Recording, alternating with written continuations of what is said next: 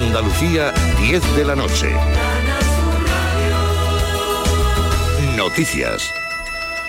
El Infoca ha retirado sus más de 500 efectivos que luchan contra el fuego declarado en Sierra Bermeja, en Málaga, debido a la peligrosidad del pirocúmulo que ha formado este incendio forestal.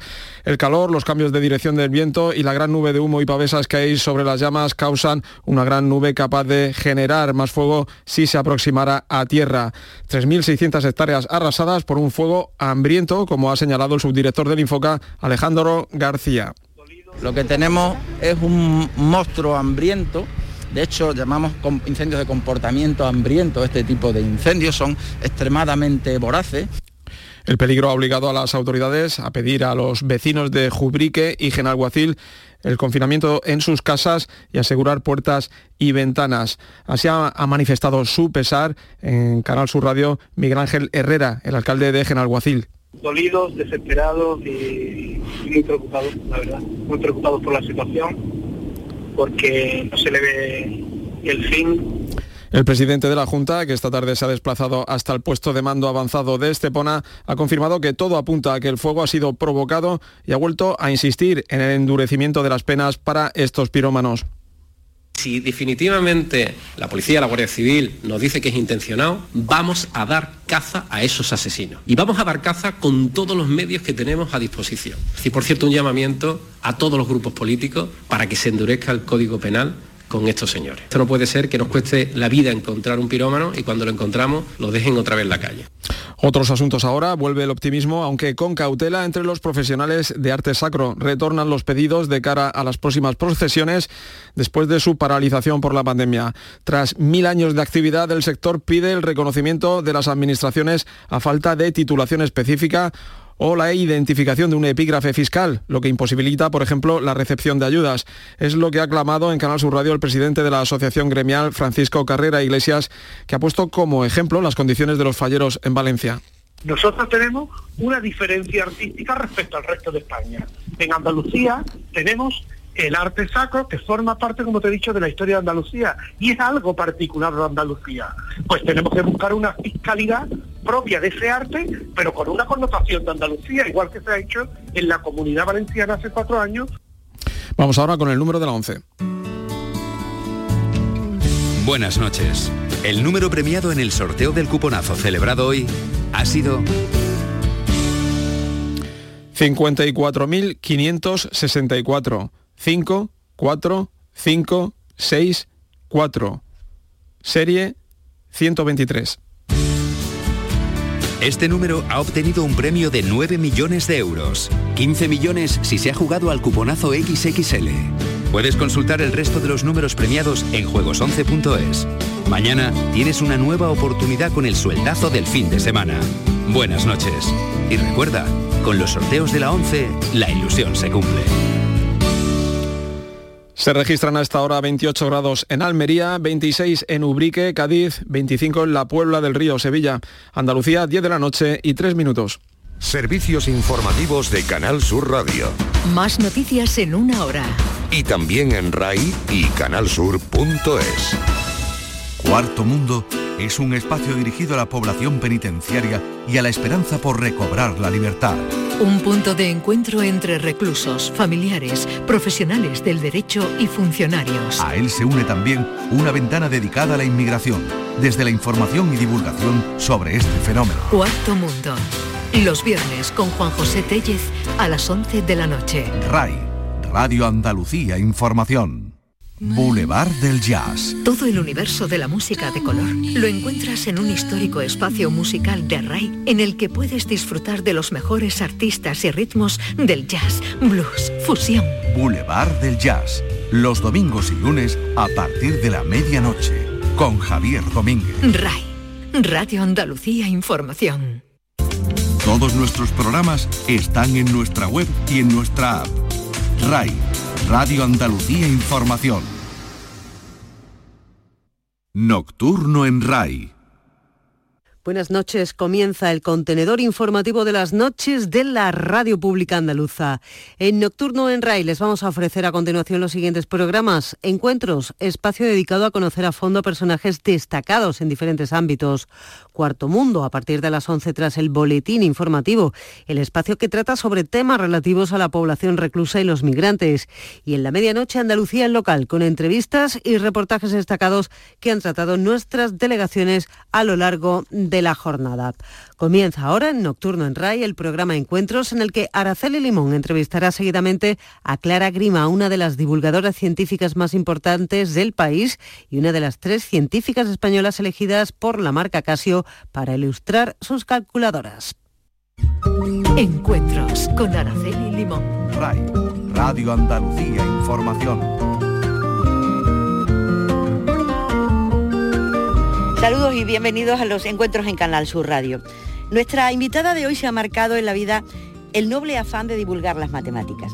Las aprendió en su día, las enseña en la actualidad en la Universidad de Sevilla, pero un día además decidió divulgarlas. Pero créanme si le digo que no está predicando en el desierto. No sabemos si terminaremos amando las matemáticas, pero sí le digo desde ya que su labor ha levantado un serio interés de mucha gente en saber lo que hace.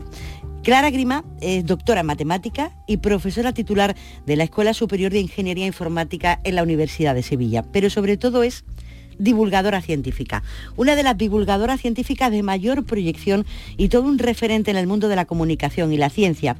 Lo demuestran los numerosos premios que ha recibido a lo largo de su carrera, aunque quizás se quede con la medalla de la ciudad que Sevilla le dio la pasada primavera, o el último y singular reconocimiento. La firma japonesa Casio ha decidido ilustrar una de sus calculadoras con la imagen de Clara, una de las tres científicas españolas elegidas por la marca para su colección de calculadoras que reivindican el papel de las mujeres en las ciencias. Las calculadoras, por cierto, se venden en todo el mundo, pero Clara es andaluza, de Sevilla, de Coria del Río. La veremos, como les digo, en las calculadoras, pero hoy queremos escucharla por la radio. Saludos, Clara. ¿Qué, tal? ¿Cómo está? Pues ahora mismo emocionada después de escucharte esa presentación tan bonita. Bueno, ¿quién le enseñó a usted las matemáticas? Porque a lo mejor tuvo algo que ver en toda esta historia que su primer profesor fue bueno, ¿no? Eh, pues la verdad, las matemáticas no. La verdad es que yo soy matemática gracias a un profesor, efectivamente, pero un profesor de filosofía. ¿Tan malo era? Que no, no, no, no, es un cielo y, le, avisaré para que me escuche. Que no, no, es un cielo. Lo que yo desde pequeñita, a mí desde pequeñita siempre me gustaba la matemática porque eran las más fáciles, ¿no? Era un juego y tú hacías las cosas y, no tenías que aprenderte las cosas caprichosas, ¿no? O sea, no tenía que aprenderme por qué el río que pasaba por Corea se llamaba Guadalquivir ni, ni por qué esta parte de la planta se llama pistilo, ¿no? Sino simplemente te enseñan la regla y jugaba, ¿no? No, no había nada que aprender de memoria y aunque me ha gustado mucho todo, casi todas las asignaturas, no todas, que estudiaba las matemáticas era, eran para mí como un juego, eran como el recreo, era el, momento de relax, ¿no? Que, donde tú te, podías relajarte y hacer cosas. Pero, y eso ha sido desde muy pequeñita. Además, yo me acuerdo que mi profesora de era segundo, tercero de primaria, de primaria no, entonces se llamaba GB, eh, doña Fernanda me castigó porque hicimos una ecuación, una ecuación, ¿no? Un problemilla, lo que fuera, y cuando me salió la solución, empecé a gritar en la clase y movía la de al lado y la mujer estaba un poquito harta de mí porque yo estaba siempre, eh, era muy inquieta y, me riñó por alegrarme de un problema de matemáticas. Pero bueno, eh, que me enrolló mucho. Cuando ya estaba en el instituto, que seguía gustándome las matemáticas más que ninguna otra asignatura, descubrí la filosofía a partir de tercero de BUP, que es el primero de bachillerato en la actualidad descubrí la filosofía gracias a Antonio Hurtado, que era un profesor fascinante, y, dije, esto es lo que yo quiero ser, ¿no? Quiero estudiar filosofía, porque a mí me encantaba Antonio Hurtado, o sea, estaba deseando que llegara a la clase de filosofía. Era la única asignatura de la, eh, que yo me iba pensando a mi casa. O sea, yo nunca me iba a mi casa desde el instituto por la caña de Coria pensando un problema de matemáticas, ni, ni siquiera nada de literatura, que era otra de mis asignaturas favoritas, sino sino dándole vueltas a, algo que habíamos dado en la clase de filosofía, ¿no? A algún, algún punto de vista filosófico, porque casi todos me convencía, pero ninguno me convencía. A mí que yo me parece fascinante y, que este hombre, o sea, que la filosofía y sobre todo Antonio pudieran, nos convencía en la misma clase de, algo blanco, que era algo blanco y al instante era negro. De lo mismo y lo contrario. Exactamente. Y, ese poder de manipular con lo manipuladora que yo era, eh, dije, yo quiero ser filósofa. Y en COU, el segundo bachillerato actual, pues a finales de curso, se estaba todo el mundo decidiendo qué quería estudiar. Y y entonces Antonio Hurtado, que seguía siendo mi profesor, pues habría escuchado que yo decía a todo el mundo, yo filosofía, yo filosofía, yo filosofía. Aunque seguía sacando muy buenas notas matemáticas, él me dijo, mm, ¿qué vas a estudiar en la universidad? Digo, filosofía. Y me dice, hombre, pero no te gustan tanto las matemáticas, porque no estudias matemáticas? Es que matemáticas tiene más salida y cuando ya estés trabajando, pues puedes estudiar la carrera de filosofía por el gusto de estudiar la carrera de filosofía. Y yo me acuerdo que le respondí, digo, me encanta las matemáticas y me encanta bailar pero no quería ser ni bailarina ni, ni, matemática. Y bueno, él me estuvo convenciendo y mis padres pues absolutamente de acuerdo. Sí sí matemática claro matemática es una carrera que siempre ha tenido siempre ha tenido salida y bueno efectivamente pues yo tardé dos o tres meses en tener un trabajo. Y nada aún no le agradezco matemática empecé matemática. En realidad una cosa que no cuento casi nunca no es por nada sino porque si no me enrollo mucho en la entrevista en realidad el primer año mío en la universidad yo estudié periodismo, porque yo lo que quería hacer era escritora. Y filósofa, escritora y matemática. Matemática. O sea, la filosofía a mí lo que me apetecía era escribir, porque yo tenía muchos pensamientos en mi cabeza que yo creí pensaba que el mundo necesitaba saberlo, ¿no? Porque a mí la, la cabeza me bullía muchas cosas. Entonces me fui a Madrid, porque en Sevilla no existía periodismo, en el 87 me fui a Madrid, no el 88, porque yo tenía un año menos que tenía un curso adelantado y tal. Y a estudiar periodismo en la Facultad Compluten en la Universidad Complutense de Madrid, pero vamos, te digo yo que duré hasta el puente de la Inmaculada en diciembre, porque yo de Coria, que conocía a todo el mundo, que era la Clari, que todo el mundo me conocía, a verme en Madrid con 17 añitos, más cateta, pero cateta, ¿eh? de verdad cateta. O sea, la imagen que tú puedes de una cateta a mí todo me parece muy grande, todo. Y me agobió, me agobió tanto que aún creo que no se lo perdonaba a Madrid, aquella angustia vital que me, que me produjo la ciudad, ¿eh? Ah. o sea, el mamotreto. Y me volví y dije, voy a hacer matemáticas y como iba a decir antes, nunca, mira que yo sigo hablando con Antonio Hurtado por WhatsApp, porque ahora como él está mayor y bueno, estamos en la situación de pandemia que estamos, ayer, antes de ayer hablábamos, eh, siempre aprovecho para decirle, tú no sabes, tú no sabes lo, feliz que me, que me hiciste. O sea, yo posiblemente hubiera acabado estudiando matemática, pero él no, eh, lo que yo descubrí al entrar a la facultad de matemáticas es que se me llenan los ojos de lágrimas porque la gente dice que soy muy exagerada, digo, pero es que es tan bonito, o sea, es difícil, por supuesto, claro, yo los primeros parciales no aprobé ni una, que me dieron un, baño de humildad que, todavía me dura. Eh, vamos, me, me dijeron, tú tan lista no eres, ¿cómo tú te crees? Pero era un mundo tan bonito, tan maravilloso. O sea, eh, yo mis, amigos de Corea me decían, ¿para qué sirve lo que tú estudias? Digo, para nada, pero es tan bonito. Es tan bonito. bueno, no sabemos, Clara. Eh, eh, su profesor, usted le dice, no sabes lo feliz que me hiciste al, llevarme al camino de las matemáticas, pero a lo mejor tampoco sabemos lo que perdió la filosofía, ¿no? Bueno, pero es que la matemática y la filosofía yo creo que están muy cercanas, en el sentido de... Mm, eh, de hecho, si hablas con matemáticos, no sé si con filósofos, pero muchos matemáticos, muchos físicos te dirán que, tuvieron esa duda ¿no? de, ah. matemática o filosofía, porque está, bien. porque está muy cerca, en realidad está muy cerca. De hecho, la, parte de la lógica filosófica es muy matemática y, es, eh, y hay una asignatura, bueno, un área de conocimiento en matemática que se llama la lógica, que es puritita filosofía, ¿no? o sea, que tiene la lógica filosófica.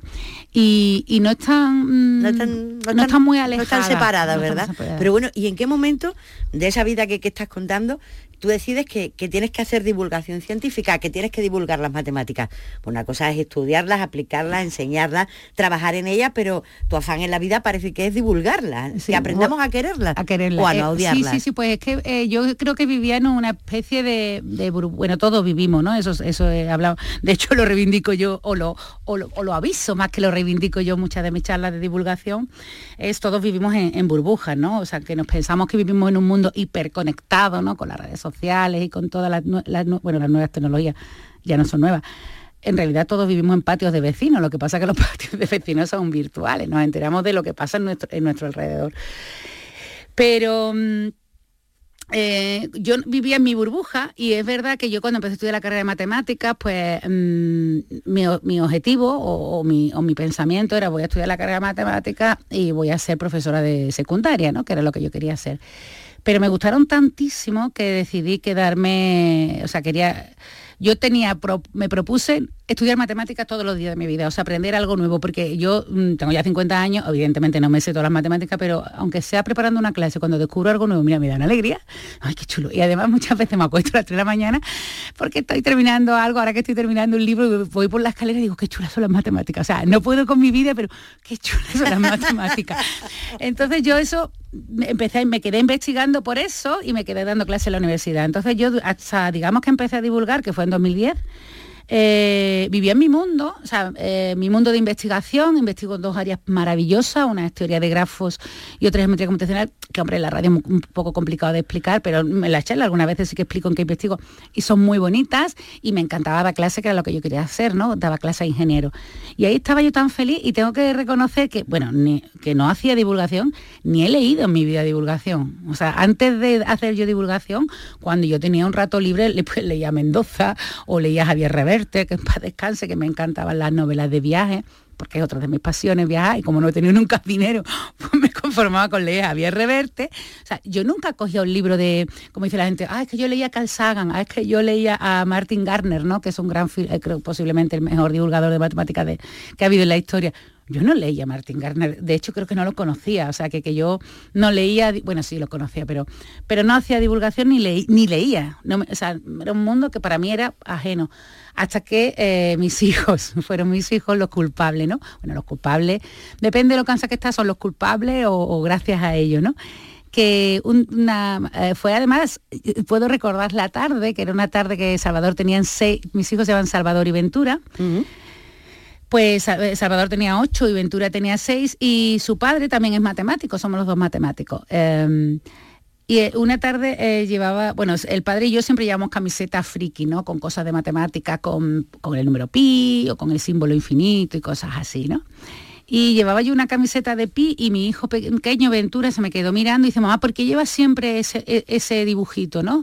¿Qué es? Claro, porque lo veía mucho, veía que su padre llevaba ese dibujo, que yo lo llevaba. Y dice, ¿eso que lleva siempre puesto qué es?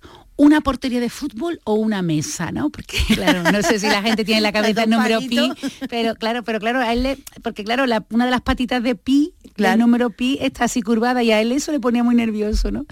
Y yo en aquel momento me, me hice mucha gracia, porque claro, yo no había hablado de matemática nunca con una persona que no fuera estudiante en la universidad. Y, y me quedé así mirando digo, pues ¿sabes qué Ventura es un número? Y él me dijo, no, no es un número, ¿no? Él tenía seis años, sabía cuáles eran los números. Digo, pues sí, es un número que está escondido entre el 3 y el 4. Y me dice, eso es mentira, no hay números entre el 3 y el 4, mamá. Está el 3 y después viene el 4. Y digo, pues pues bueno, digo, pues no, en realidad es que hay muchos números, muchísimos, infinitos números escondidos entre el 3 y el 4. Y ya el mayor empezó, mamá, ¿qué es el infinito? ¿Qué es infinito? ¿Qué significa infinito? Yo, que son muchos, de hecho le dije, son muchísimos. Infinito significa que si empezáramos a contar ahora, nos moriríamos y nunca llegaríamos a, terminar, a terminar el infinito, no se termina nunca. Y luego por la noche Ventura se despertó llorando y mamá, mamá, Dios, ¿qué te pasa? Dice que me voy a morir porque he intentado contar hasta el infinito. El pobre tenía, un, claro, que tenía un, cacao muy chico. Y, con el número pi eh, fue muy gracioso porque yo le decía, eh, pi es tres y una mijita más. Tres y un poquito más. Y él se quedaba, estaba ahí como, wow, impactado, ¿no? Como ve un número entre el 3 y el 4. Y si yo cuento tres y después cuento cuatro. Y digo, además, si no tuviéramos el número pi, que es un número muy importante, no se podrían medir los círculos, no sabríamos cuánto miden los círculos. Y él se quedó muy serio pensando y dice, claro, por eso las pizzas se llaman pizzas. Claro, pero porque son, redondas. y yo me partía y luego ya eh, también cuando se iba a dormir, dice, dame pibecitos. Y digo, ¿y cómo se dan pibecitos? Dice, tres grandes y uno chiquitito. Total, que yo sigo diciendo, de hecho, cuando firmo un libro siempre digo pibecitos, ¿no? Porque me hizo mucha gracia la expresión de mi hijo. Y tenía un blog personal que bueno, que ya tengo abandonado, que no lo leía casi nadie, lo leían mis hermanas y cuatro amigas, que era un blog personal que yo había empezado a raíz de una depresión que tuve. Tuve una depresión, estuve de baja y me, pues, me deprimí a estar de baja por depresión. La, bola esta que es la depresión y las enfermedades mentales son horribles.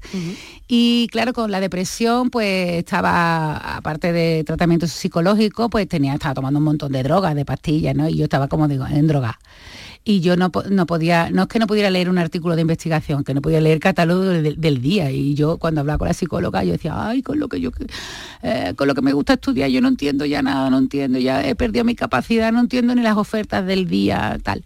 Y ella me dijo, ¿no te gustaba escribir? Porque claro, tu psicóloga al final sabe tanto como, como cualquiera de ti, dice, ¿por qué no escribes en lugar de de, leer, de leer, claro. porque es de verdad, es que yo decía, es que me pongo canciones de mis hijos en, vamos, canciones infantiles y digo, soy incapaz de retener la letra, de aprenderme la letra de una canción con la droga, tal, con la droga y con todo el cuadro ansioso depresivo, claro. Y empecé a escribir un blog, pero bueno, un blog donde yo nunca hablaba de matemáticas. Es que yo no hablaba de matemáticas con nadie porque era como, este es mi terreno, ¿no? no Yo no hablo, es mi trabajo y tal y hablaba de cocina, de viajes, escribía cuentos porque yo quería ser escritora. Y ese día, el día de Pi y tal, pues lo conté en mi blog, que escribí una entrada que se llamaba Dios Pi y el infinito, en donde hablaba pues eso un poco de las tribulaciones o de las preocupaciones de mis hijos, ¿no? De Dios, porque claro, ellos iban a clase y los sacaban de clase cuando llegaba religión y eran muy pocos en su clase, ¿no? Nosotros vivimos en Helve y en la clase de su cole pues sacaba muy poco. Y mi hijo, ¿por qué no podemos creer en Dios? Y, yo, porque mamá no cree en Dios y tal, porque él quería ir a clase de religión con, su amigo Pablito, como digo Pablo, y dice, es que siempre, porque tú no crees en Dios, yo no puedo ir con Pablo. Y, y, me acuerdo que un día estaba yo eh, preparando unas clases y dice, ¿cómo vas a creer en Dios si solo te compras esos libros de matemáticas? y me cómprate un libro de religión, mamá, por favor. Y total, que yo contaba eso, ¿no? los tres grandes, digamos, más. Exactamente, además, si lo piensan los tres son muy parecidos, ¿no? Tres cosas muy abstractas, ¿no? La, idea de Dios, algo infinito y tal, la idea de pi, que es un número irracional, intangible, y el infinito, ¿no? Y yo en mi blog empecé a contarlo en esa entrada y bueno, yo creo que el blog tenía 100 visitas desde que llevaba años, ¿eh? bueno, eh, muy pocas visitas hasta, hasta ese día y ese día, bueno, pues no sé, yo estaba en mi despacho de la universidad, aquella entrada se hizo súper viral porque, porque la compartieron gente que tenía conocida, muchos claro. y, y, yo estaba en mi despacho la, en la escuela de informática y entró un alumno y me dice, Clara, un alumno que yo conozco, me llama, dice, Clara, estás en la portada del Meneame. Y yo, ¿eso qué es? Yo no sabía lo que era el Meneame. Digo, ¿eso qué es? Por Dios. Y, era una... El Meneame sigue existiendo, aunque ya no tiene tanta fuerza, un portal de, ¿cómo se dice?, promoción de blogs.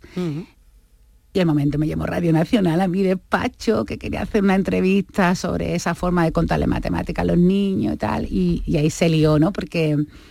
Eh, luego empecé a contar, bueno, cada vez que ya hablaba con mis hijos de matemática, pues me hacía mucha gracia, ¿no? Era un público en el que yo nunca había tratado y con lo, entre comillas, lo digo porque los oyentes no lo, no lo verán, con lo lista que era, me faltaba el idioma, ¿no? No, era capaz de comunicarme con mis hijos porque no es que yo sepa mucha matemática, pero sí demasiada para lo que ellos podían entender.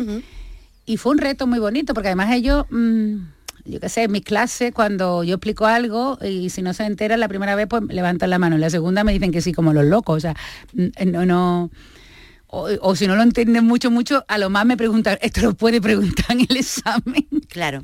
Pero mis hijos no, era su mamá, y entonces si mamá decía. Y otra inocencia. Claro, Y, querían saber, y querían saber. Y, dígame una cosa, eh, eh, ¿es importante empezar a divulgar las matemáticas con los más pequeños? Sí, sí, sí. Pero es, más difícil, imagino también, ¿no?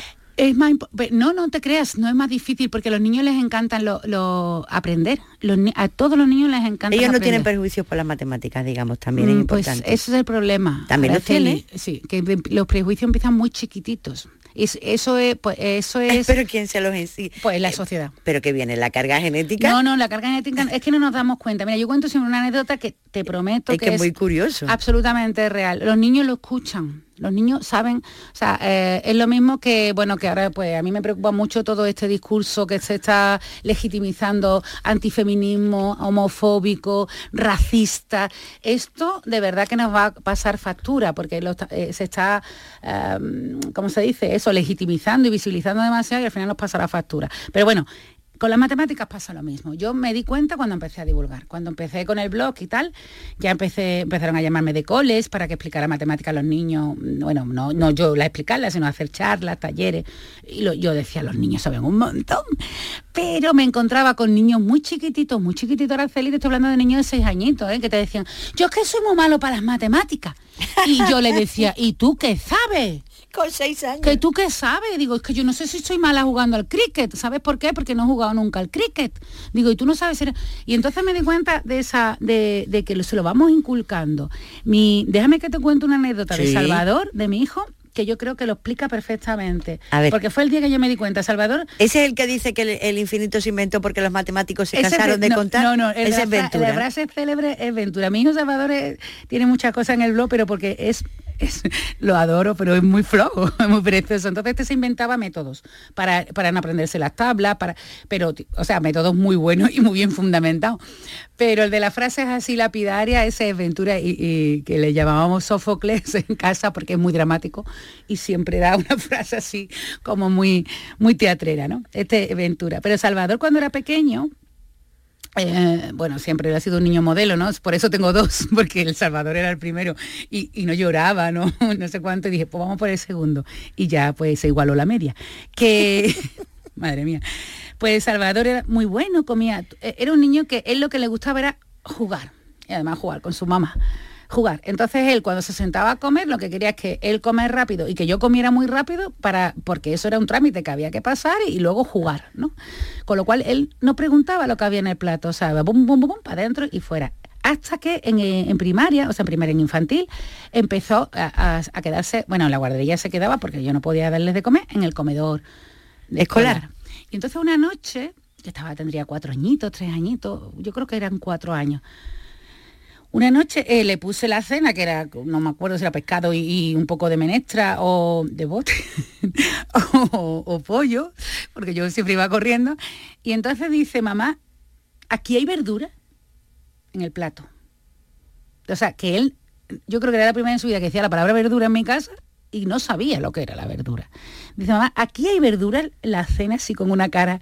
Digo, sí, todo eso es verdura. Pues no me lo voy a comer. O sea, primero él no sabía lo que era la verdura, porque como él nunca había preguntado, dice, pues no me la voy a comer. Digo, ¿por qué no te la va a comer? Dice, porque no me gusta la verdura.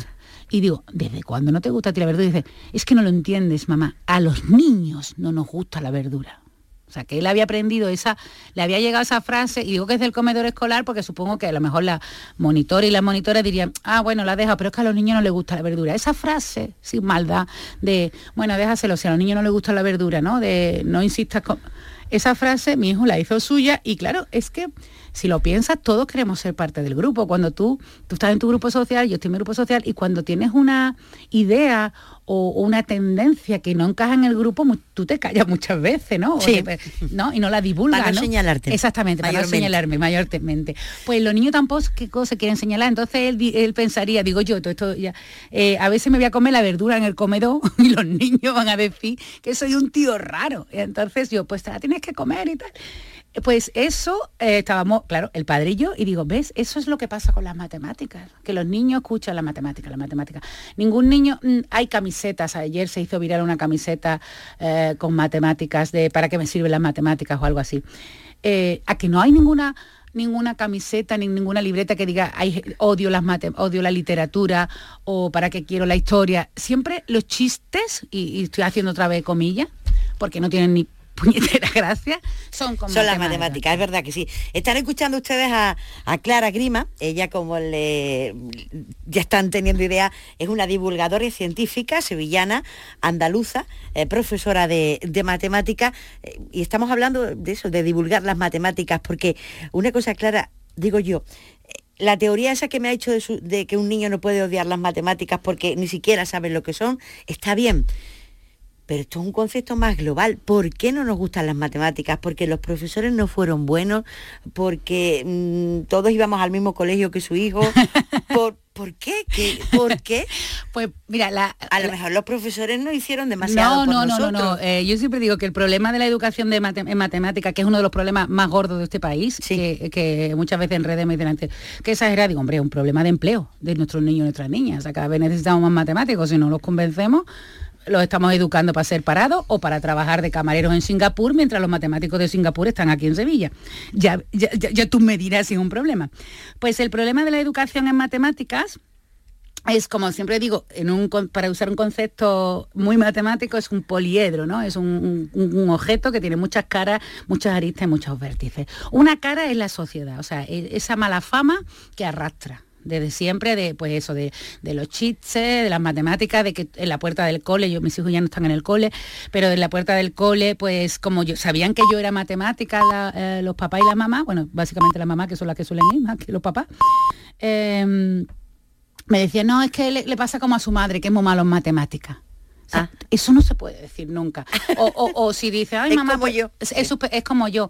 Porque claro, si los niños quieren ser como tú, si eres eh, eh, sobre- la mamá y los papás somos su modelo, quieren ser como papá y mamá cuando son chicos, ¿eh? Luego, Luego ya, ya no. luego ya pasan de ti como, pero quieren ser, tú eres su modelo, si tú eres mala para matemáticas, yo, yo tengo que ser mala para matemáticas, yo soy como mi mamá o como mi papá. O le han quedado matemáticas, bueno, no pasa nada, mira, yo a mí también me queda matemática, mira qué grande, qué fuerte estoy. No, sí que pasa. O sea, cada vez pasa más si al niño se le dan mal las matemáticas. Y, y- y la prueba está en que, en que no hay matemáticos en España, en que están los institutos, los colegios privados, todos buscando matemáticos desesperadamente, y no hay matemáticos en España en el paro. Y necesitamos muchos matemáticos. Entonces, eso es un problema. Ahora, otro problema es que en la educación en primaria, muchos de los maestros y maestras que dan clases en primaria, ¿sabes qué eran? Niños que odiaban las matemáticas adolescentes que odiaron las matemáticas. Entonces, eh, muchos niños y muchas niñas pensaron, bueno, voy a estudiar una carrera que no tenga nada que ver con las matemáticas, magisterio, magisterio u otra carrera. Y ahora, esos niños que eran niños que, que no es que no les gusten, es que además eh, hay estudios que demuestran que producen ansiedad, y que, pero estudios con resonancia magnética, ¿eh?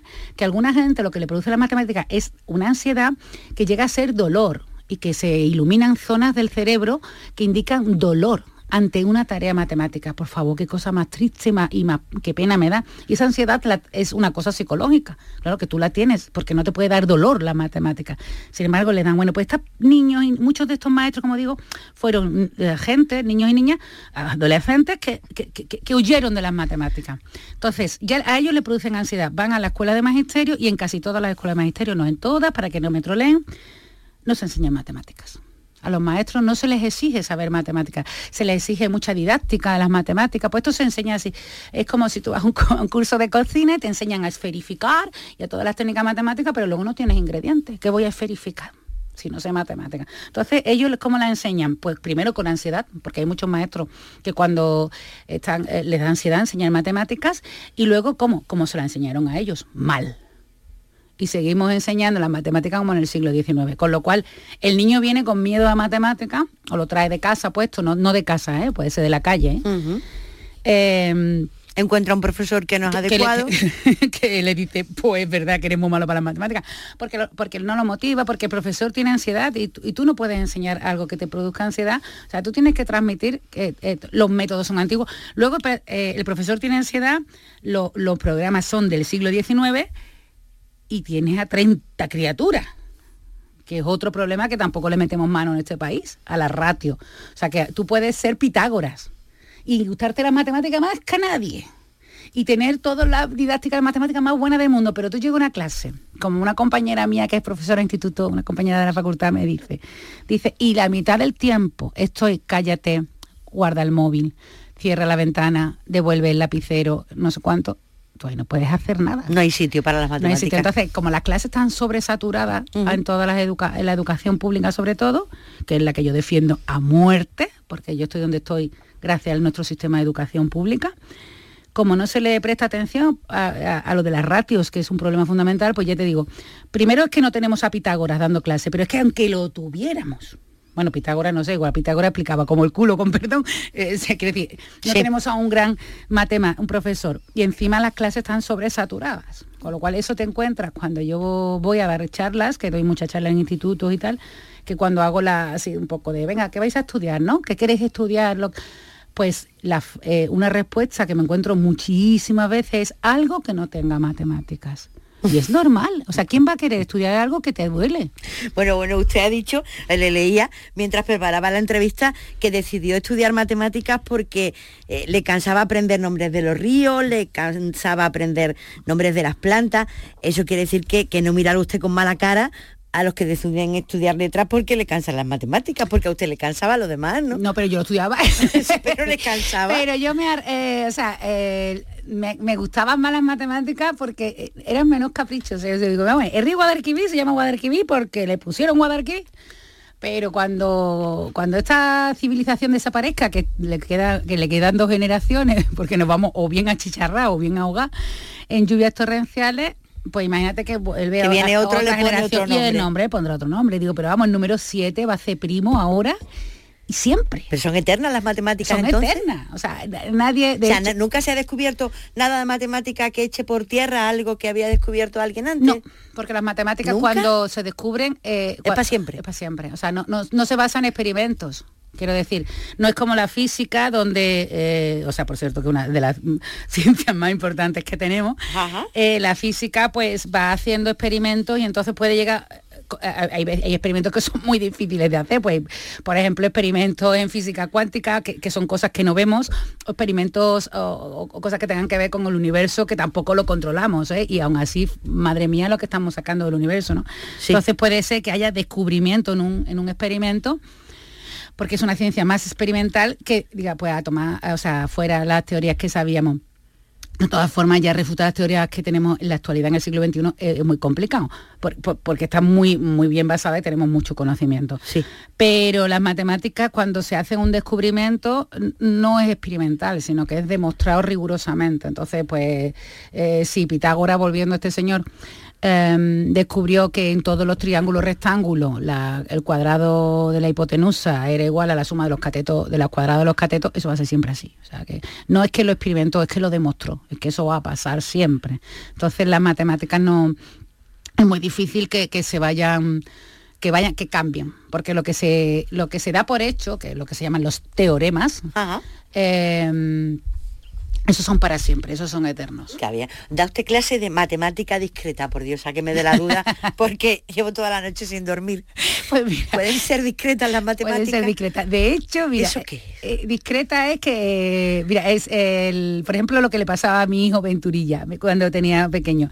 Discreta es que no cree en que haya infinitos números entre el 3 y el 4. La matemática discreta trabaja con el 1, con el 2, con el 3, con el 4, pero se olvida de que entre el 3 y el 4 pues está el 3 con 5, el 3 con 7 o sea, infinitos números, ¿no? Esa es, eh, digamos que la matemática clásica, la que aprendemos en el cole y en el instituto, es una matemática continua porque trabajamos con los intervalos, ¿no? O sea, sabemos que entre el 3, con los números decimales, por así decirlo, no hay huecos es un continuo. Entre el 3 y el 4 no hay nada vacío, siempre hay un número en medio. O sea, entre el 3,75 y el 3,76, pues el, está entre, entre infinitos números, el 755, ¿sabes? ¿Y la discreta no? La discreta va por corte. ¿Y eso para qué sirve? Pues para los, sobre todo, bueno, para un montón de cosas, pero especialmente, eh, por ejemplo, para estudiar, eh, analizar eh, situaciones sociológicas, como las redes sociales. Las redes sociales somos, las personas somos discretos. Entre tú y yo no hay nadie. Estás tú y tú y yo, no hay infinitas personas entre nosotros. Somos puntitos. Tenemos que pensar que en la matemática discreta los elementos son puntitos y, en la matemática continua pues es como si fuera todo el papel, ¿no? Eh, si te estamos pensando sobre un folio. Estoy haciendo esto con la mano. Entonces, para eh, las relaciones sociales y sobre todo para la informática, porque los ordenadores no pueden trabajar en continuo. Los ordenadores no pueden, son máquinas entonces los ordenadores, el concepto infinito no lo pueden manejar, es una cosa que no pueden manejar. Entonces ellos, aunque tú, ellos saben que hay, no saben, porque los ordenadores no saben nada, los ordenadores son máquinas, máquinas, máquinas, em, no pueden trabajar con el concepto infinito. Entonces hay que discretizar, que significa hay que enseñarles a trabajar con un montón de puntos, pero no Pero hay huecos vacíos. Pero hay huecos vacíos. Siempre hay huecos vacíos. Exactamente. Entonces el número pi, ningún ordenador te puede dar el valor exacto de pi, nunca nunca, porque no puede llegar a darte las infinitas cifras. Entonces te da un valor con muchísimas cifras, todas las que tú quieras, pero hay huecos. Siempre faltará alguna. Siempre falta. La, la mente humana es superior a la máquina, por supuesto. Eh, Siempre. Sí, para determinar, para, hombre, para la lógica. ¿Lo es o no lo es? Sí, sí, sí, para la lógica sí, hombre, para calcular no. O sea, y vamos a ver, es que nos comparamos con la máquina jugando al ajedrez. El ajedrez son estrategias, o sea, tú en un momento, yo no, vamos, no, sé, sé jugar al ajedrez, quiero decir, me sé las reglas y he jugado una vez al ajedrez, pero, pero mm, me pongo muy nerviosa porque yo, yo soy muy inquieta y el ajedrez necesita gente pensar reforzada, ¿no? Sí. Pero el- claro, cuando juegas al ajedrez, bueno, pero sí juego al backgammon y hay juegos así, y cuando tú juegas al ajedrez, lo que haces antes de mover una pieza es analizar las posibles, las posi- la- cada jugada y sus consecuencias. Claro, tú eso, eres una persona humana y puedes hacerlas con todas, pero tardas tu tiempo. ¿Por qué nos gana la máquina? Porque la máquina puede analizar millones de, de jugadas posibles, puede analizar si tu jugada, ¿qué, pasa si haces esa jugada? ¿Qué jugada puede hacer él si tú haces esa jugada? ¿Qué jugada le puedes responder tú? O sea, todo lo hace con una, con una rapidez, o sea, no infinita, pero en décimas de segundo analiza millones de situaciones, con lo cual claro que te gana en velocidad pero no, si tú- eh, eh, y ahí no lo vamos a poder discutir o sea pero bueno es que mm, tampoco tú eres capaz de correr a la velocidad de un coche y no pasa nada no o sea el coche corre más que tú sí. Los ordenadores corren más que tú también.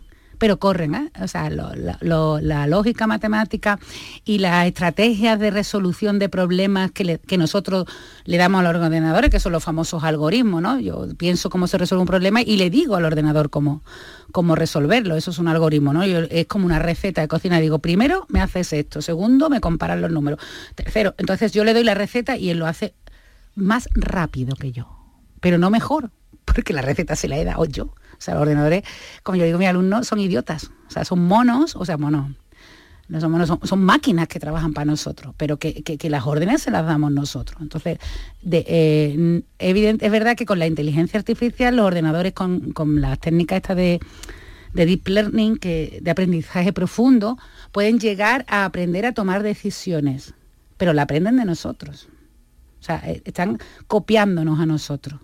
No, no pueden hacer algo que un humano no haya hecho antes. Por eso, aunque no es tan importante que eh, cada vez más que las personas que, que enseñan a las máquinas sean variadas y diversas. Porque si a las máquinas solo lo enseñan hombres jóvenes, blancos y heteros, pues a lo mejor nos van a salir unos algoritmos, una mijita sesgado. De hecho, están saliendo, ¿no? Y ahí en Holanda se acaban de prohibir algoritmos y tal. Entonces, eh, la máquina no es mejor que nosotros, la máquina aprende. Me, me voy a detener en eso de los algoritmos porque me lo contó en una entrevista este, este verano y yo me quedé un poquito pillada, como seguramente a lo mejor se están guiando algunos de nuestros oyentes, pero eh, eh, sabiendo ya lo que usted me contó, eh, me he dado cuenta que, que la realidad está ahí. Las empresas em- pueden empezar a hacer el test por algoritmos. Sí, efectivamente. Eh, en Twitter el otro día también hubo un problema porque creo que había un concurso y todas las chicas que aparecían eran rubias. Sí, sí. Claro, las chicas que le gustan a esos hombres Blanco. eh, blancos. O las que han ganado tradicionalmente. Pero es que hay más Y de cosas. religión protestante, Sí, claro. que son los que están haciéndola. O sea que deberían estar los musulmanes, los católicos, los Sí, sí, protestantes, sí, los rubios, los gays, los negros, las los- mujeres, los la gente hombres. que va en silla de ruedas. Yo siempre pongo Claro. un, ejemplo, mi amigo. Muy curioso. ¿eh? Claro, es que... eh, Si ellos dictan las reglas, pero que no es maldad. controlan el mundo. claro, pero no es maldad, no es que ellos digan vamos a ignorar a los negros, vamos a ignorar a la gente que va en silla de ruedas, vamos a ignorar a las mujeres, que las mujeres no son una minoría, ¿eh? Lo digo porque Somos estamos- mayoría y vistosas. Exactamente, quiero decir. eh, eh, ni, bueno, ni, ni posible, no sé si los negros son minoría tampoco, eh, porque si contamos África y parte de Sudamérica, pero bueno, no voy a eso. Quiero decir, no, yo no creo que haya maldad cuando tú diseñas un algoritmo y te olvidas de otra gente, porque es simplemente, es que no te acuerdas, o sea, o no lo tienes en cuenta. Yo eh, siempre como dice una amiga mía, mi amiga Carmen Cortés, pero si me escucha, dice, "Te- siempre estás dando ejemplo, eres muy pedagógica. Y yo digo, es que soy maestra. Bueno, maestra no soy, soy profesora. Maestra es una palabra muy grande para mí.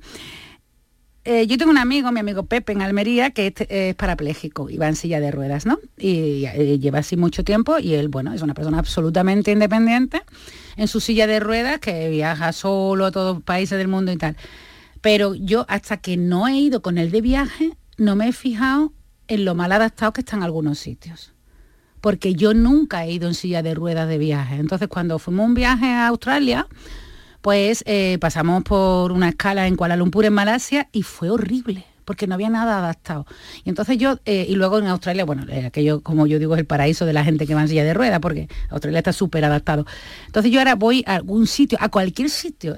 O sea, es que entro en Canal Sur, digo, ¿por dónde entra la gente en, silla de ruedas? Va mirando, sí. Y voy mirando. Sí. Igual que, eh, que es otra cosa, eso me pasó con con Pepe, pero que es lo mismo que le pasa a mucha gente cuando tiene un niño y, lleva un carrito. Uy, qué verdad. Que se da cuenta de lo mal adaptado que está todo. Entonces, no es que ellos digan, vamos a fastidiar, vamos a putear. No, no, es que, es que no se dan cuenta. Yo recuerdo en esta casa, en Canal Sur, que eh, estuve colaborando con Mar Arteaga, en un programa que se llamaba La Mirada, que me encantaba, por cierto, que un día se iba a hablar de urbanismo de género. Y yo se lo reconfesé a Mar y a la, y a la experta que vino, que como son desastre, no me acuerdo, mm, se lo confesé después, digo, cuando me hablaron de urbanismo de género, pensé, qué chorrada. ¿Qué tendrá que ver el urbanismo con el género? ¿No? Y yo lo dije, hasta que la persona, la arquitecta que habló, lo explicó, lo explicó me dice, ¿dónde vive? Digo, en una urbanización, ¿no? Y me dice, ¿quién pasa a las 6 de la mañana por tu urbanización porque va a casa de alguien a cuidarle los niños? ¿Son hombres o son mujeres? ¿Cuántos autobuses pasan por tu urbanización? ¿Cómo son las luces de tu urbanización? Y es verdad, digo, es verdad, mi urbanización es un desastre porque es una urbanización oscura y yo ahora me fijo, porque la escucho mientras me estoy arreglando, que hay muchas mujeres que van, porque casi siempre son mujeres las que hacen el trabajo doméstico, incluso mujeres que llevan un carrito de una persona mayor dependiente por calles sin iluminar, por calles sin adaptar. Digo, pues claro que es urbanismo de género, porque ese problema, el de subir y bajar una silla de ruedas de una persona mayor dependiente, casi siempre es de las mujeres. Entonces, eh, no creo que, los hombres blancos heteros, protestantes, eso lo voy a añadir en mi charla. Es que son eh, el mundo Es maldad. Es que no lo piensan. Es que vamos a ver, es que hasta 2012, hasta 2012, que eso, eso fue ayer, no se pusieron en serio a estudiar los síntomas de infarto femenino. Ay, cuénteme eso, que me llama mucho la atención. Eso es una cosa que, cuando que dices tú, no me lo puedo creer. O sea, yo me enteré en, las noticias de ciencia, ¿no? Las noticias científicas, pero es que no me lo puedo creer. Se morían más mujeres. Se morían más mujeres. Entonces había, eh, fue una doctora que, como soy un desastre, no me acuerdo de los nombres. Como yo digo, me acuerdo de los de mis hijos porque los llevo apuntados. no, es broma, es Salvador y Ventura. Em, ella descubrió que se ella, estaban ella simplemente muchas mujeres. Estadísticamente decía, ¿por qué los hombres después de un infarto se, eh, eh, sobreviven más, ¿no? Le, dan un infarto y casi todos sobreviven y se recuperan más que las mujeres, que cuando le dan un infarto, ¡pum!, fulminante. ¿Cuál es el problema? Pues que cuando la mujer le diagnostican el infarto no es el primero. Es que ya ha ido varias veces. Y como los síntomas con los caídos antes no eran los síntomas de, típicos de infarto, le han dicho ansiedad, eh, problemas hormonales y tal. Entonces, que a las mujeres cuando le da un infarto no tiene por qué ser un dolor en el pecho ah, y, el brazo izquierdo, que hay veces que lo único que tienen es sueño. Y es un infarto. Entonces, ¿tienes sueño? Pues claro, pues estás cansada, estás estresada, porque el estar estresada funciona muy bien. lo, sé porque a mí me... Es recurrente, es muy recurrente. Entonces, manda narices que hasta 2012 nadie se puso a decir, eh, a lo mejor los síntomas... 2012, Araceli. Alguien, esta señora dijo, no, no, es que cuando las mujeres mueren de un infarto no es el primer infarto. Lo que pasa con los hombres, en general, ¿eh? todo esto siempre se habla en general, es que llega con un síntoma de infarto y en la primera vez que te dan un infarto te diagnostican un infarto, con lo cual es la primer aviso y a partir de ahí es más fácil más controlado, recuperar ese corazón. Y las mujeres tienen otros síntomas y lo que no han sido claro, Estamos viviendo ahora con, con las vacunas, que es lo mejor del mundo mundial y que hay que vacunarse todo y que yo no le hablo a nadie que no esté vacunado. Pero que, pero ahí tienen efectos secundarios, pues claro que tienen efectos secundarios, como, como una cervecita que te tome o, como un paracetamol, todo tiene efectos secundarios. todo lo que entra en tu cuerpo tiene algún efecto. Claro. Eh, pero desde luego, vamos, no, ahí sí que no hay nada que discutir, la evidencia científica es hay que vacunarse. Pero ahora se están detectando que hay efectos sobre las mujeres que no sabían que no se habían controlado, que eran eh, desajustes eh, hormonales, reglas menstruales que parece ser, porque ya sí se están estudiando, que no pasan de, no pasan de eso, de ser un desajuste. Eh, puntual que tienes con la dosis, pero que luego ya todo vuelve a su sitio y bueno, se están analizando, ¿no? Y hay muchas mujeres en estudios que han presentado alteraciones. Dígame por qué hay menos mujeres en la facultad de matemáticas. Ah, Yo qué sé. Bueno, sí, creo, creo que sí lo sabemos. Sí lo sabe. Sí lo sabemos, porque cuando yo estudiaba había más, ¿eh? Había muchas. Había muchas. De hecho, la curva, hay una, unas gráficas que la puede consultar todo el mundo porque son públicas, son del Ministerio de Educación y Formación Profesional que, eh, y creo que la tabla se llama, por si la quieren buscar rápido, evolución del porcentaje de matriculados en el grado de matemáticas donde está separada por sexo y es brutal la gráfica, me da una pena, a mí me mata. ¿eh? Es, o sea, cuando yo estudiaba, que empecé a estudiar en el 89 del siglo pasado, éramos 60-40, pero el 60 era para las mujeres, ¿no? Había muchas más mujeres que hombres. O sea que yo cuando me decían la desigualdad de género digo matemáticas, ¿no? No, es que es muy curioso porque no es que las mujeres no estudien matemáticas, es que las mujeres han dejado de, estudiar, matemáticas. Exactamente. O sea, porque, bueno, si una mujer, las mujeres nunca han hecho esto, bueno, vale, pero es que lo hacían. Exactamente. Pues es mi argumento, porque cuando yo, yo, yo doy clases, tú lo has dicho, ¿no? La Escuela de Informática de la Universidad de Sevilla. ¿Qué dice usted que aquello es una despedida de soltero? Aquello es una despedida de soltero. ¿Solo hombre? No, solo hombre, cada vez menos. Entonces, cada vez que yo en una charla digo, pero es que no me puedo creer, o sea, ¿qué mensaje estamos mandando a los niños y las niñas para que las niñas no quieran ser informáticas? Con la, eh, me dicen, no, es que a las niñas no les gustará la informática.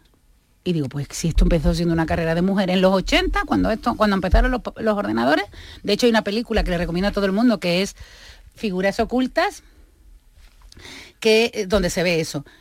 Entonces dicen, vale, me lo puedo creer, a las mujeres no les gusta la informática, pero las matemáticas es como tú me estás diciendo. Vamos a ver, en, en, a finales del siglo XX a las mujeres sí les gustaban las matemáticas y en los albores del siglo XXI hemos mutado. no, lo que ha pasado... ¿Alguna explicación tiene que haber? Pues significa, mira, las matemáticas, como ya hemos dicho en algún momento en esta entrevista, son ahora mismo la carrera con más proyección, más competitiva, mejores puestos, mejores remunerados y desde que y ya no se asocia a estudiar matemáticas con ser profesor, porque ya te he dicho, yo quería ser profesora, pero ahora el que empieza a estudiar matemáticas no quiere ser profesor, quiere trabajar en una, en una tecnológica.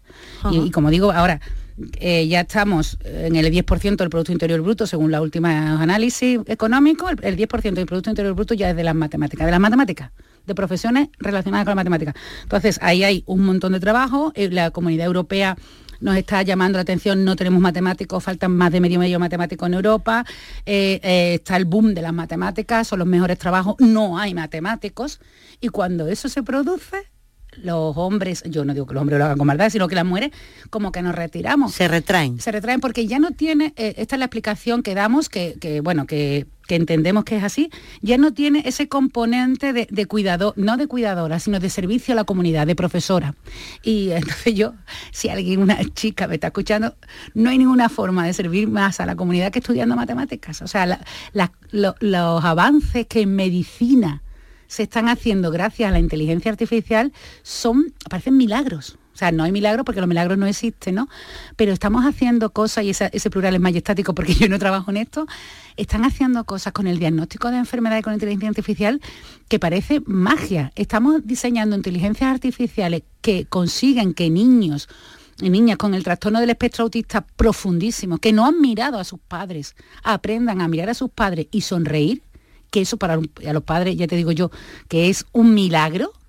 Estamos consiguiendo cosas de acompañamiento y rehabilitación, bueno, este, ya digo, de personas con Alzheimer y con déficit cognitivo. O sea, no hay una forma de, de, servir más a la comunidad que estudiando matemáticas. O sea que si las niñas tienen esa inquietud de servir a la comunidad, la herramienta más poderosa que hay ahora mismo para ayudar al mundo, y yo digo, para salvar al mundo, son las matemáticas. O sea, nos quedan muchos retos, cambio climático, bacterias súper resistentes.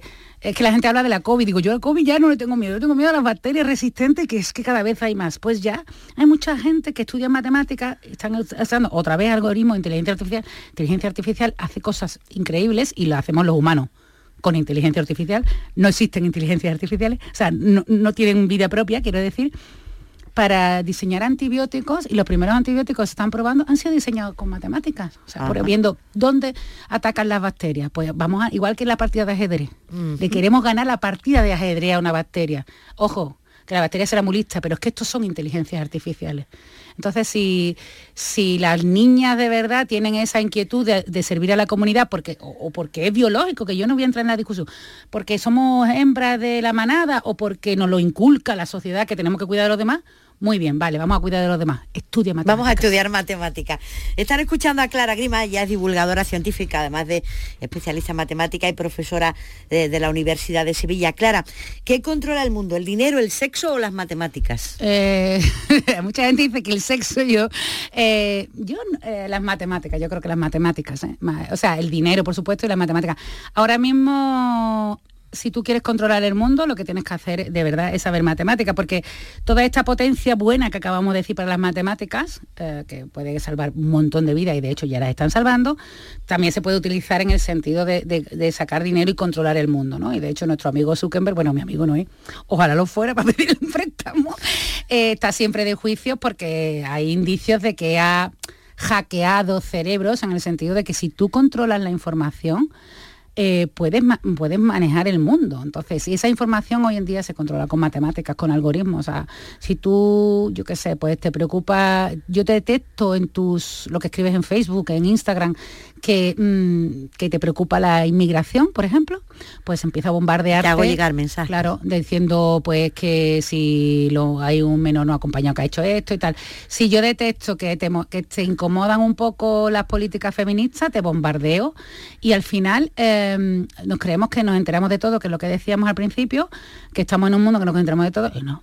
Eso es algo tan simple como cuando buscamos lo mismo en publicidad de un reloj Sí, sí, sí. y a partir de ahí empiezan a aparecernos eh, publicidad de reloj cada vez que abrimos Es el que ya- es ordenador. que- es lo mismo. es lo mismo. Pero utilizado Exactamente. una cosa de manera comercial y la otra con unos fines ideológicos. Tú cuando buscas lo que sea, aunque sea neutro, el, el ordenador sabe que te gusta. Ya sabe de ti. Yo pongo un ejemplo, mi pareja física, ¿no? Es físico. Y digo, él pone en Google agujeros negros con pelo y le salen artículos de cosmología. Porque hay agujeros negros en el espacio que tienen unas determinadas características que los físicos, que son unos guasones, le han llamado pelos. Y le digo a la gente, digo, no hagan el experimento en casa. O sea, igual si usted lo pone, que nunca busca en su vida un artículo de cosmología y pone agujero negro y pelos, igual, Sale otra cosa. Igual sale otra cosa que no es un artículo de Stephen Hawking, que es el que hablaba.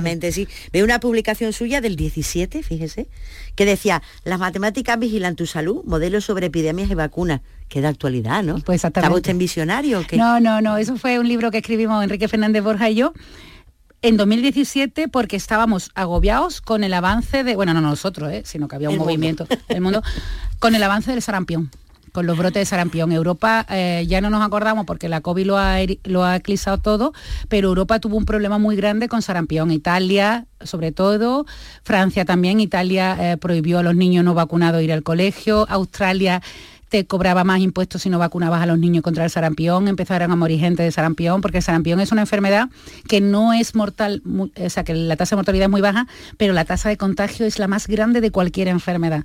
Entonces, en España no había problema, pero en España sí que hubo un caso de un niño que murió con difteria, no sé si te acuerdas, en Olot, con seis años, por no vacunarse.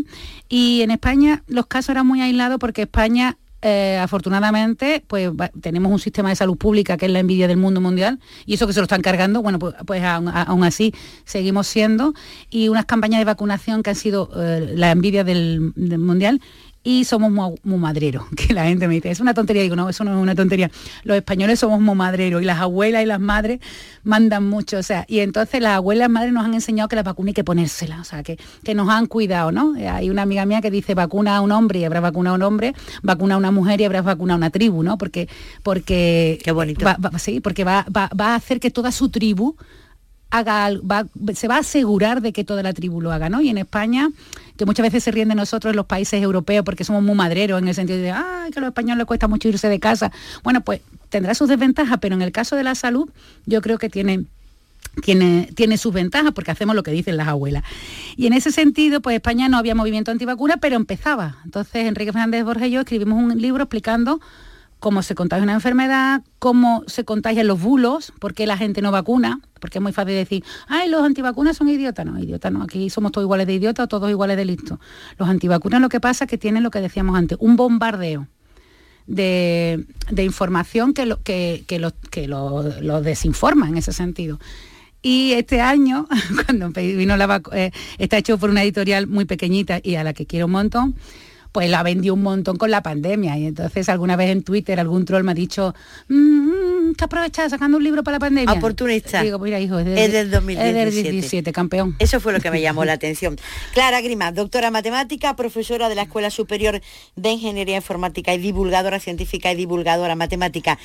Mire, eh, no sé si usted lo conseguirá divulgar, no, no, no lo sé si lo está consiguiendo, pero con la pasión con la que habla eh, de las matemáticas mm, nos ha empezado a convencer. Le doy, le doy fe, de verdad que sí. Pues nada, pues muchas gracias a todos los que nos dais un espacio, los que hablamos de matemáticas y, nada, y, y a, a los abuelos y a las abuelas, que además de ayudar a vacunar, que convenzan ellos a los niños y a las niñas, o sea, que les hablen mucho de matemáticas, porque eso también es cuidar su futuro, es asegurarle que puedan tener acceso al mercado laboral con más facilidad. El futuro de los niños y el futuro de la comunidad, como usted dice. Nos vamos con Madonna. Venga, con ¿Qué Madonna. canción? A ver. Eh, pues me gustan de Madonna todas, pero voy a poner la isla bonita, que es la que pongo yo cuando, cuando estoy muy estresada, muy estresada. Siempre, me escucha la isla. Me pongo los auriculares, me pongo la isla bonita, me creo que tengo 14 años, que estoy en una discoteca de verano al lado de Río Coria y que estoy monísima de la muerte. Está, está, está. Gracias, Clara. Un abrazo, Hasta